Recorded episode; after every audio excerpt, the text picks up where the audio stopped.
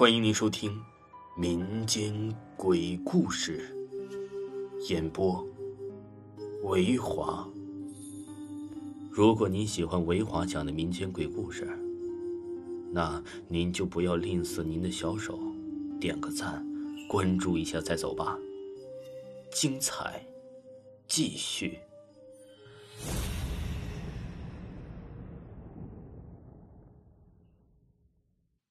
嗯，今天呢，给大家讲一个灵异车祸。呃，这一集呀，分为好几个小部分，请大家继续收听。二零零八年七月八号晚十点半左右，东庆市济民医院院长梅南和女朋友何丽娜开车到市里去。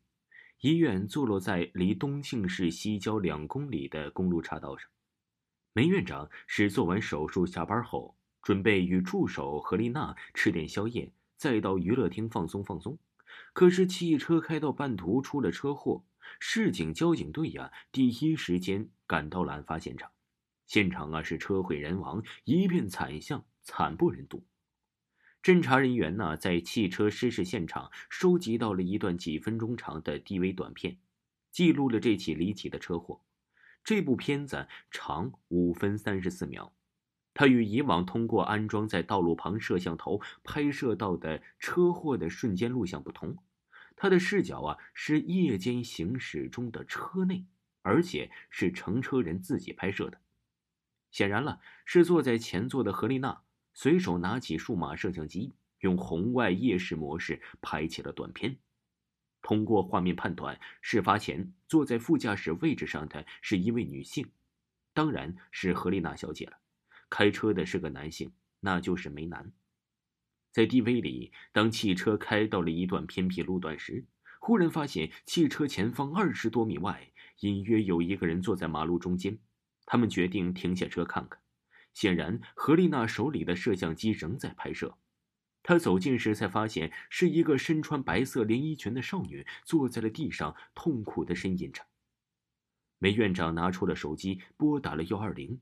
但是始终无法接通，无奈之下，两人只好扶起这白衣少女上了自己的车，准备送她去医院抢救。显然，何丽娜为了照管受伤的少女，就坐同她在汽车后座里。录像机仍然在继续工作着。奇怪的是，每当摄像机镜头对准这个白衣少女的时候，画面和声音都会出现相当明显的干扰信号。除此之外，车内一切情况照常。但是，当画面播放到了三分钟左右的时候，事情发生了突变。刚刚上车的白衣少女忽然哭了起来，说自己其实啊，早在一年前一次车祸就已经死去了。显然，当时车上的人呢，以为她只是惊吓过度而一派胡言乱语，所以并没有人理会她。但是面对镜头的少女越讲越伤心。就在五分五十八秒过后，意想不到的一幕出现了。在短短的几秒钟里，那个白衣少女原本清秀俊俏的面孔上，突然插满了碎玻璃，变成了一个面目狰狞的恶魔。车上的两个年轻人几乎同时发出了恐怖的惨叫。摄像机的画面出现了翻滚，瞬间周围又是平静了下来。最让刑警队高翔吃惊的是啊，案发现场只发现了两具尸体，经检验证明，只有梅南院长和护士长何丽娜，根本找不到那个白衣少女的任何踪迹。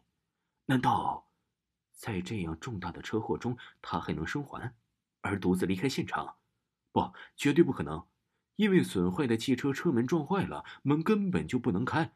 办案人员是用氧焊切割车门，才将尸体弄出来的。据查呀，这家医院的确是在一年前，有一个名叫劳春燕的年轻漂亮的女护士，在开车回家时出了车祸丧命。现在现场的 DV 片里，那个拦车的女鬼正是劳春燕。这起奇案发生后，在社会上掀起了轩然大波。世上真的有鬼吗？高队长的得力搭档刘春丽是一个摄影专家。自从他看到这起灵异事件的录像后，每天他对案情记录的每一细节都特别关注。后来他发现，在灵异事件中，车上的速度表出现了问题。